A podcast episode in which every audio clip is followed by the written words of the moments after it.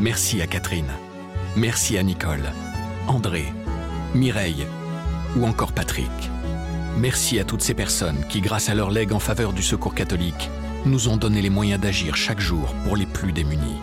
Sur la terre comme au ciel, continuez vous aussi le combat pour la fraternité en faisant à votre tour un leg au secours catholique. Demandez votre brochure leg auprès de Corinne en appelant le 0805 212 213 ou sur leg.secours-catholique.org.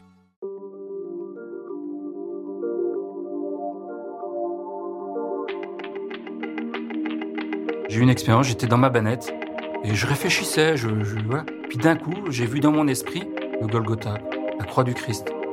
Et surtout, j'ai perçu l'amour infini que le Seigneur avait pour moi. Et je me suis mis à pleurer comme un petit enfant. Vraiment pleurer de choses larmes. Christophe Baye a choisi de s'engager dans la marine alors qu'il avait tout juste 16 ans. Pendant des années, il a travaillé à bord de deux sous-marins nucléaires de l'armée française. Avec le reste de l'équipage, il a appris à conserver son sang-froid face au risque d'incendie ou d'avarie. Un jour, alors qu'il était en mer, Christophe Baye a soudainement senti la présence de Dieu. Après cette expérience de conversion, il a décidé de quitter la marine pour devenir diacre, puis aumônier militaire. Je m'appelle Malotresca. Je suis journaliste à la Croix et j'ai rencontré Christophe Baye à Lyon, dans l'enceinte de la basilique Notre-Dame de Fourvière.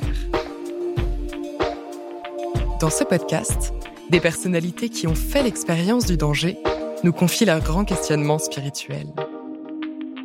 Vous écoutez la troisième saison de Place des religions.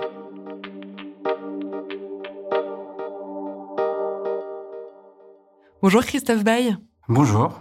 Votre trajectoire de vie est atypique, puisque d'ancien euh, électrotechnicien dans les sous-marins nucléaires de l'armée française, vous êtes devenu diacre, puis aumônier militaire, et vous êtes aujourd'hui chapelain de la basilique Notre-Dame de Fourvière à Lyon.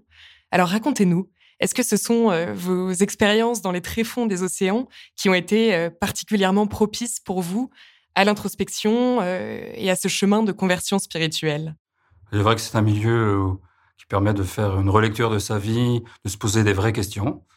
Euh, oui, ça a été un, moment euh, décisif dans ma, dans ma conversion, et qui a été très belle, mais je, remercie déjà euh, le Seigneur pour m'avoir mis dans ce milieu-là. Vous êtes né à Nantes en 1966, dans une famille de tradition catholique mais non pratiquante. Votre première vocation, celle d'entrer dans la marine pour travailler à bord des sous-marins de l'armée française, remonte déjà à cette période? Alors oui, elle est revenue euh, dès l'âge de 12 ans, où j'ai, euh, lors de portes ouvertes de l'Arsenal de Toulon, j'ai visité avec mes parents au mois d'août euh, la base des sous-marins, le sous-marin Flore, un 400 tonnes, et j'ai vu même une plateforme où les sous-mariniers s'entraînaient. Alors je me suis dit, c'est là que je veux rentrer. Qu'est-ce qui vous attirait alors dans ce milieu-là? Est-ce que c'était déjà un peu le goût du risque, une, certaine fascination pour ce monde de l'ombre, une envie donc aussi de servir la France? Servir la France, euh, je ne sais pas si à l'âge de 16 ans où je suis rentré dans la marine, euh, c'était euh, ma volonté première. Mais c'était de l'aventure, de sortir de chez mes parents et puis de voir autre chose. Voilà, découvrir, apprendre un métier. Vous avez effectué près de 16 000 heures de plongée, c'est-à-dire que vous avez passé près de deux ans sous l'eau à bord de l'un des quatre sous-marins nucléaires lanceurs d'engins français, donc en l'occurrence le foudroyant basé à Brest, puis le sous-marin nucléaire d'attaque Casabianca à Toulon. Comment est-ce que ces expériences euh, ont contribué à vous changer et à changer votre rapport au monde? Euh, Tout d'abord, euh, ma période à Brest sur le SNL foudroyant a été celle d'une période où ça m'a appris déjà à, travailler avec les autres, être avec les autres. Ça m'a permis de sortir de chez moi, d'obéir aussi. On obéit à ses parents, bien sûr, mais ça, c'est dans le militaire où ça peut être parfois difficile. Je me rappelle la première fois où euh, mon premier quart où j'avais 19 ans, on me réveille pour aller prendre mon quart de minuit et je me suis dit qu'est-ce que je fais là? Et ça a été un, peu difficile. Puis après, je me suis euh, pris au jeu, en fait, on peut dire ça. Et puis le soutien. À l'époque où je suis rentré, la marine, c'était une famille. Je crois que c'est l'est, mais c'est un noté d'esprit parce que la société a imprégné, euh, bien sûr, cet esprit-là. mais c'était vraiment ma famille. On rentrait à la marine, on, repartait retraité de la marine. Il fallait faire une grosse bêtise pour être renvoyé. Et donc, euh, où il y avait ce côté un peu paternaliste qui était là, mon, petit, je vais m'occuper de toi, je te chapote, je t'apprends le métier, etc. Et ça qui a été comme fondateur pour moi.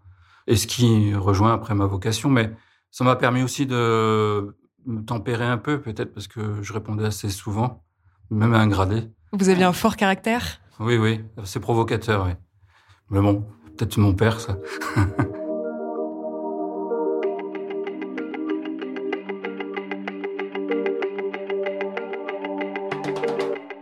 Et alors, euh, après le SNA, euh, c'était autre chose. Parce que le SNLE, c'est euh, de Brest, c'est la dissuasion. Donc là où il y a du bruit, on va à l'opposé du bruit. Et SNA, c'est là où il y a du bruit, on va voir ce qui se passe. Donc là, c'est plutôt l'aventure, le combat, entre guillemets, bien sûr. Donc, un jour, aucun jour ne se ressemblait. Et, ma fonction était différente.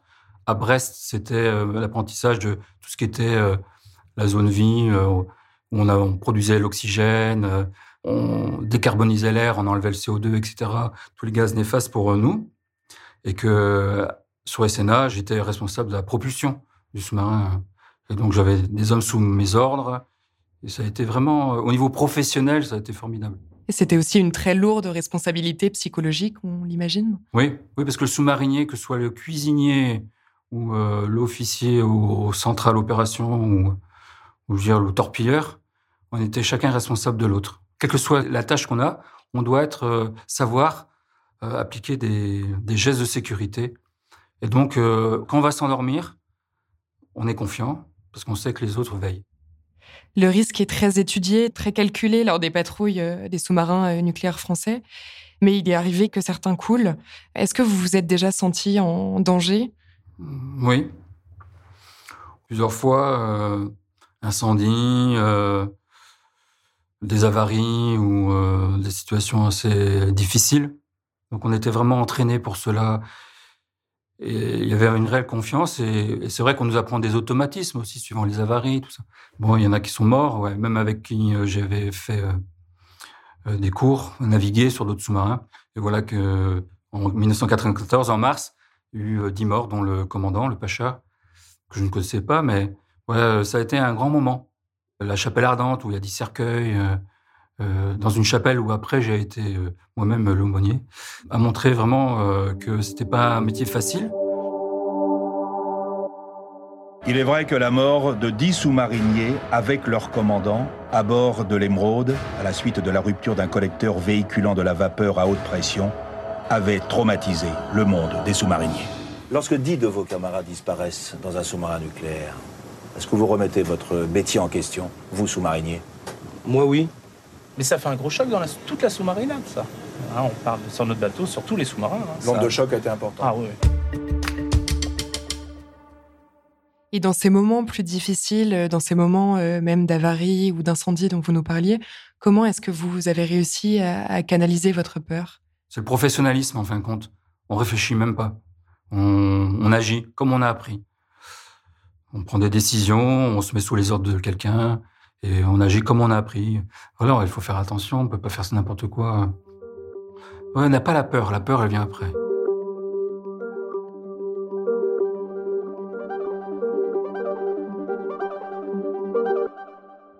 Vous avez donc vécu une expérience de conversion sous l'eau. Ça s'est produit à l'époque en, 1995. Est-ce que c'était lié à une situation particulière à ce moment-là? Déjà, euh, je me posais beaucoup de questions parce que euh, en mer, on discute beaucoup avec les copains. Et dans la marine, on avait aussi beaucoup d'évangéliques. Euh, on parlait et tout de, sujets. Et il y avait des choses que je disais, ah non, ça, c'est pas possible. Ce qu'ils disent, non, je n'adhère pas. Mais je pratiquais pas. Mais le fait que j'avais eu une formation de catéchisme, mes grands-parents qui étaient très, pratiquants, tout ça. Non, je n'adhérais pas. Donc il y avait des réflexions en moi-même. Et puis j'ai aussi trois tantes qui sont religieuses et qui ont sûrement beaucoup prié pour moi. j'ai une de mes tantes qui m'avait donné une petite icône, euh, la Vierge à l'enfant, que j'avais mis dans ma banette. La banette, c'est le lieu ou le seul coin intime qu'on a dans le sous-marin.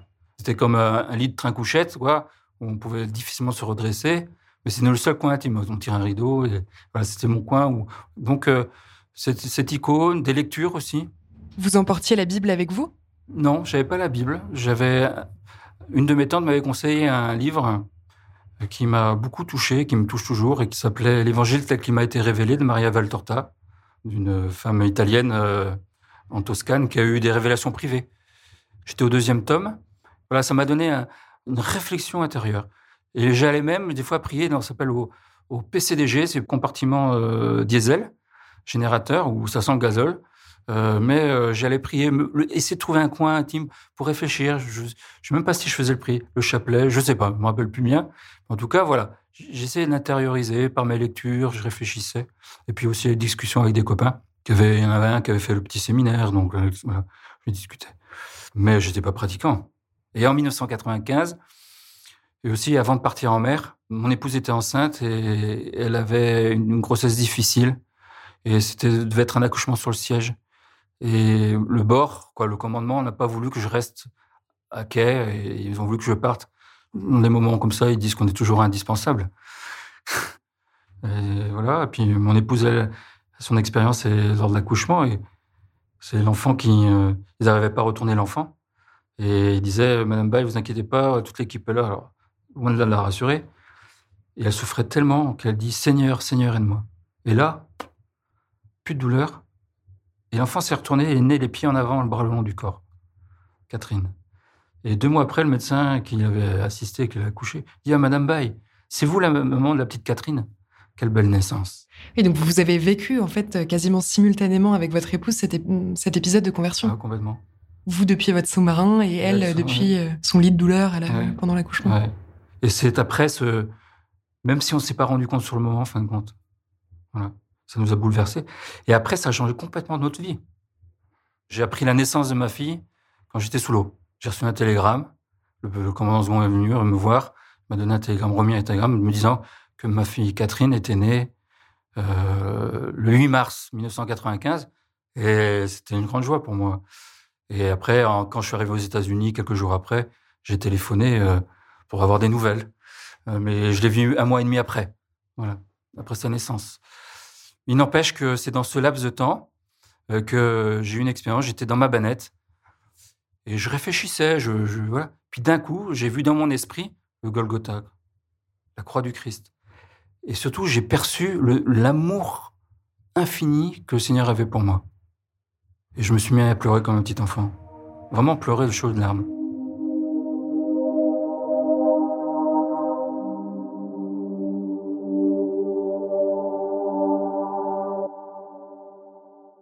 Bon, après, on revient vite à la réalité des choses sur un bâtiment de guerre. Mais ça m'est resté comme ça, voilà. Mais je me rappelle que j'avais fait une escale après, qu'on est revenu des États-Unis à Brest. Et j'avais un copain qui était évangélique, pentecôtiste. Et il est venu me chercher. Là-bas, j'ai dit, tu peux m'amener à la messe?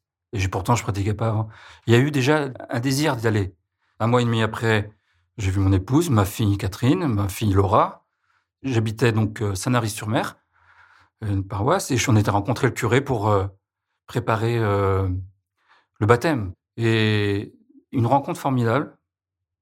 Le prêtre s'appelait Arnaud Adrien, il est curé de la Valette du Var actuellement. Je peux dire que c'est lui et ça a été l'instrument de Dieu pour nous et pour ma famille. Mais on lui a partagé notre témoignage. Il nous a proposé la confession. Je m'étais jamais confessé. Et surtout, ce prêtre nous a proposé ce jour-là de débuter l'expérience des cellules paroissiales d'évangélisation. En moi, je sentais qu'il allait se passer quelque chose de très fort. Alors j'ai décidé euh, bah, peut-être qu'il fallait pas plus que je navigue et que je fasse cette expérience. Voilà. Donc j'ai arrêté de naviguer. Et là, j'ai fait l'expérience d'une communauté comme dans les actes des apôtres au chapitre 2. Ils se rassemblaient, ils louaient, ils partageaient tout. J'ai vécu une dizaine d'années comme ça, où vraiment on a vu une famille de d'esprit et non de sang euh, qui nous a vraiment. Là, j'ai vraiment compris quoi. J'ai vraiment compris ce que le Seigneur désirait. Et comment s'est manifesté euh, juste après votre appel au diaconat? J'ai eu un copain qui me dit rencontre dans la base des sous-marins. Il me dit tiens tel commandant, c'est le commandant Hertz, qui était mon commandant lorsque j'ai fait l'école d'application nucléaire à Cherbourg. Il me dit il est devenu diacre. Et comme une voix intérieure qui me disait tu le seras. Mais je savais même pas ce que c'était un diacre. Je savais pas ce que c'était les conditions, etc. Je savais rien du tout. A une petite voix intérieure qui me dit Tu le seras. Et donc, j'en ai parlé à ce fameux prêtre, le père Arnaudrien, qui m'a fait rencontrer euh, l'équipe de prédiscernement de Fréjus Toulon. Mais ça faisait qu'en 97, j'avais que deux ans de, conversion. C'était très jeune. Bon, j'étais à pour plusieurs raisons. J'étais militaire, que j'étais trop jeune. J'avais 33 ans à l'époque. Donc, et vous avez été des années plus tard, en 2006, euh, ordonné aumônier militaire euh, par monseigneur euh, Patrick Le Gall, qui était à l'époque évêque aux armées. Et cette ordination a eu lieu, là encore, dans un endroit très atypique, le, TC des Foudres, donc un bâtiment de la Marine nationale dont la principale mission est de transporter et de mettre à terre près de 500 hommes et, une centaine de, véhicules sur des zones d'insécurité. Symboliquement, ça devait être un moment très fort. Est-ce que vous pourriez nous raconter ce que vous avez ressenti? Quand le, Monseigneur Le Gall m'avait accueilli, il m'a demandé de me former, parce que j'ai eu une formation au séminaire de Toulon, au séminaire de la Castille, comme auditeur libre. Pendant cinq ans, chaque semaine, j'avais une dix heures de cours par moyenne avec les séminaristes. Je faisais des heures sup, euh, je faisais temps partiel. Euh, voilà, le Seigneur a donné une harmonie pour la vie famille aussi, la vie paroissiale. En 2006, euh, Monseigneur Le Gall, en 2005, peut-être m'a déjà appelé. Tout s'est passé à Lourdes, l'admission comme candidat au diaconat mon institution lectorat et Colita, le conseil épiscopal de l'époque euh, pensait que c'était mieux de le faire dans un milieu militaire. Et de fait, euh, moi en marin, eh ben, au lieu d'un hangar de l'arsenal, il dit, serait bien que ce soit un bâtiment de la marine. Donc ils ont demandé à Alphonse l'amiral des forces d'action navale si on pouvait faire une ordination. Donc il y a un pacha, commandant qui a bien voulu. C'est le commandant, je ne me rappelle plus son nom, du transport chaland débarquement Foudre, qui a prêté son bateau on était à quai. Dans le radier, il y a une capacité où il peut transporter soit des petits bateaux, des chalands, débarquements, soit des camions, soit des chars, etc.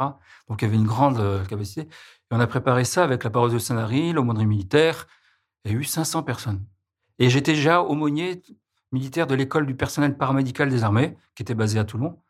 Et interarmée, c'est-à-dire qu'il y avait toutes les armes et même la gendarmerie. Et donc, il y avait des élèves, des instructeurs, des, plein d'amis qui sont venus. Et toute l'armée, vraiment, c'était l'interarmée qui était présente. Et ça a été émouvant parce que petit, je suis tombé dans le chaudron. Et ça a été en fait un témoignage de ma vie, en fin de compte, que j'étais entouré par ma famille. Ça aurait été différent à la paroisse ou dans la cathédrale ou aux Invalides. C'était dans le milieu où, où je suis né, en fin de compte. Oui, il y avait une grande cohérence. Complètement. Cohérence il y a eu même une conversion, j'ai eu un témoignage d'une conversion pendant mon ordination, une guérison plutôt, qui a été guérie euh, d'une dépression, euh, qui m'en a témoigné, qui était évangélique. Hein. Et donc, euh, de fait, ça a été quelque chose. en fait, j'étais porté sur un nuage ce jour-là.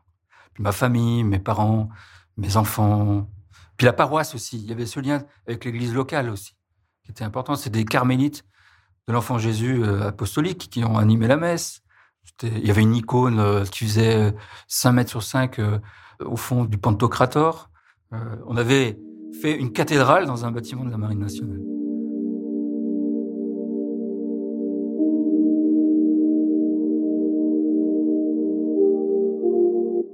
Qu'est-ce qui vous attirait particulièrement dans cette mission d'aumônie militaire? Aumônie militaire, c'est de fait, comme tout baptisé, c'est de donner les moyens aux personnes de rencontrer Jésus. Parce que c'est par la rencontre de Jésus qu'on chemine, qu'on grandit spirituellement. La connaissance, ça vient après. C'était un prêtre. Euh, non, c'était un laïc, euh, une école que j'ai fait, Kekako, Charisma, Charisma Cononia, mexicaine, euh, où il disait que en temps normal, on fait une pyramide, c'est la base, c'est la connaissance, et on va au sommet, c'est le Christ. Et bien là, c'est l'inverse, c'est la, la pyramide inversée. On rencontre le Christ et on a une soif de connaissance. On a soif de le connaître de, voir qui il est. C'est ça, en fait, ma, mon leitmotiv, ma raison euh, de vivre et de d'aumônier, c'était de mettre en œuvre tout ce qu'il faut pour qu'il puisse rencontrer le Christ. Alors, à travers des préparations, euh, de sacrements, à travers des funérailles, malheureusement. Porter une croix dans un monde d'armes, ça ne vous a jamais rebuté ou est-ce que vous avez parfois été tiraillé euh, entre des dilemmes éthiques? À ce moment-là, je pense pas parce que euh, c'est par mon expérience déjà de, marin de l'âge de 16 ans, par mon expérience de père de famille, etc., euh, etc., euh, qui m'a permis de rejoindre les autres. Alors, le fait que j'ai été sous-marinier on a un uniforme avec des symboles qui représentent notre. Quand on est aumônier de quel culte, un aumônier catholique. Et on a aussi des médailles, c'est en fait la carte de visite. J'avais un signe de sous-marinier. Alors ça interpellait. il y avait un grand respect, en fin de compte. Parce qu'il est important pour les, militaires, c'est être avec quand ils sont en opération extérieure, c'est euh, d'être au combat avec eux. C'est-à-dire non pas prendre le fusil, mais ils savent qu'il y a l'aumônier qui prie pour eux. Voilà. Et ça, c'est très important. Euh, des fois, de, les conseiller au niveau éthique. Euh, j'ai un, aumônier qui témoignait que bah, quand il y a eu les problèmes de piraterie hein, vers la Somalie, tout ça, eh bien, il pouvait conseiller le commandement sur la façon d'être avec. C'est comment réagir. Voilà. La justice, c'est pas la vengeance. Hein, mais l'Église a déjà euh, aussi exprimé très souvent sa prise de position sur le recours au nucléaire militaire et sur le principe de dissuasion. Le pape François l'a redit lors d'un voyage très fort au Japon en novembre 2019, quand il était à Hiroshima et Nagasaki. Comment, quand on est ancien sous-marinier pratiquant, on se positionne face à ça? Depuis ma conversion, euh, n'ayant plus euh, la fonction vraiment de militaire, euh, je veux dire, bon, j'appuyais pas le bouton, mais on mettait en, œuvre le bâtiment qui pouvait lancer des missiles. Oui, ça pose question. D'autant plus que si on avance spirituellement, bon, c'est le diacre hein, qui parle, mais qui n'est pas évêque, hein, qui n'a aucune responsabilité. Mais dans ma, foi, je peux dire que la dissuasion euh, peut être dangereuse. Et ça, c'est moi, petit diacre, euh, euh chapelain Fourvière, qui parle de ça. Donc, c'est personnel. Il est vrai qu'il y a des officiers, tout ça, qui se posent une réelle question sur ce question d'éthique. Alors, vous savez, quand, dans les premiers temps chrétiens, on ne pouvait pas être militaire et chrétien. Parce qu'on ne pouvait pas prêter serment à l'empereur et serment au Christ. Quand je baptise, dans l'ancien rite, on mettait du sel sur la bouche de l'enfant pour dire qu'il sera le sel de la terre. Mais quand on cuisine, on ne met pas un kilo de pâte, un kilo de sel. Vous êtes d'accord avec moi? On met une pincée de sel. Ben, le chrétien doit être cela, donner de la saveur au monde. Et donc, euh, le chrétien, dans le milieu militaire, il doit donner cette saveur et cette réflexion, voilà, euh, par rapport aux engagements. Euh, il ne doit pas être timoré. Les aumôniers euh, militaires ne partent que très rarement, je crois, euh, sur les patrouilles. Comment est-ce qu'on pratique dans des univers aussi confinés? Alors moi, j'ai quitté après euh, que je suis converti, je, ne naviguais plus. Mais toutes mes patrouilles, il y avait une assemblée de prière dominicale ou, ou le Saint-Sacrement, où il y avait une réserve eucharistique qui était mise souvent dans le coffre du pacha, du commandant, du commandant second. Et puis, il y avait soit des aumôniers avaient préparé des, petites homélies, euh, tout un, déroulé d'une ADAP, et il y avait un qui était chargé donc d'animer cette ADAP. Mais j'ai jamais assisté, si vous voulez. Quand j'étais pas pratiquant, ça me fatiguait un petit peu. Euh, de les entendre, je voulais dormir parce que des fois c'est dans les compartiments, hein, c'est exigu. Hein. On entendait la flûte, les chants, et que moi j'essayais de dormir pour me reposer du, quart précédent. Mais euh, non, non, c'est important, c'est un témoignage dans la marine, euh, dans les bâtiments de marine, on a une sonnerie spéciale pour annoncer la messe. On voit vos yeux s'allumer parfois quand vous racontez des, anecdotes euh, de vos expériences dans, les sous-marins. Est-ce que vous êtes nostalgique de cette période? La seule nostalgie que j'ai, c'est euh, la fraternité. Vraiment, cette, cette fraternité qu'on avait, sans parler de religion, qui nous unissait. On faisait partie d'un bâtiment, de la marine. Il y a une fierté, une fierté d'appartenir. Euh, on faisait bloc. Voilà. Que j'ai pas toujours retrouvé. Euh, même un marin à terre, c'est pas pareil. Un marin embarqué, c'est autre chose.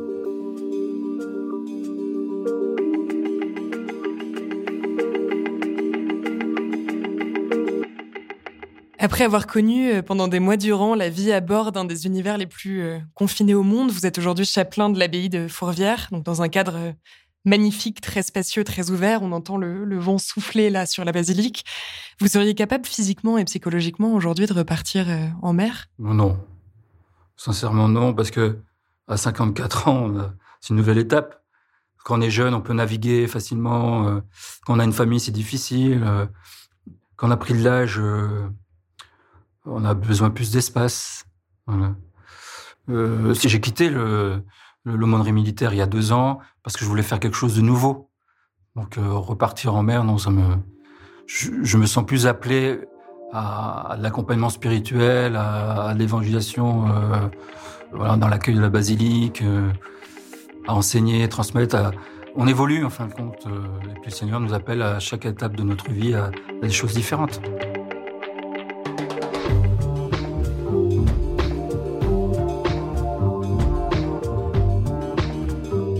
Venez d'écouter un épisode de la troisième saison de Place des religions. S'il vous a intéressé, n'hésitez pas à le partager et à vous abonner à notre podcast. Place des religions est à écouter sur toutes les plateformes, sur le site et l'appli La Croix.